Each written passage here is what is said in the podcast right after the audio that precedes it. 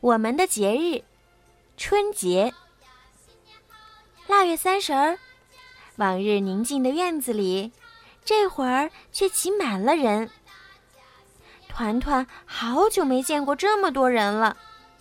二伯、二伯母、四叔、四妈，还有哥哥妹妹都回来了。空气里散发着年夜饭的香味儿，惹得团团口水都快出来了。爷爷乐呵呵的讲起了关于年的故事。很久以前，有一个叫做年的怪兽，每年的腊月三十晚上就跑出来吃人，吃饱了。就回到山上睡大觉。人们为了躲避它，每到腊月三十儿就跑到外面去。有一个善良的少年名叫阿宝，他也准备出去。这时来了一位老爷爷，让他点上红蜡烛，还准备一些竹子。阿宝照办了。不久，年就来了。红红的蜡烛晃啊晃，这是什么怪兽的眼睛？竟然比我还大！年有些害怕了。这时，院子里响起了噼噼啪啪的爆竹声。啊！这怪物的叫声太可怕了！年吓得转身就跑了。从此啊，人们就在腊月三十晚上点蜡烛。放鞭炮，叫过年。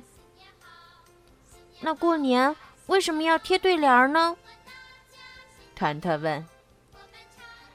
对联儿啊，是由古代的桃符演化来的。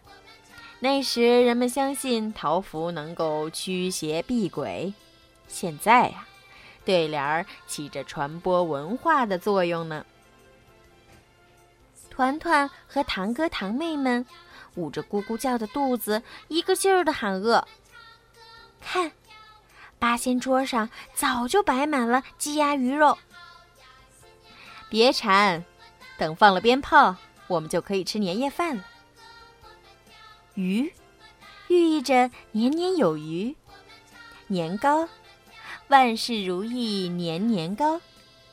元宝形的饺子象征着生活富裕，春卷儿也是必不可少的。爸爸放起了红红的鞭炮。今年的春节，我们不如出去旅游吧。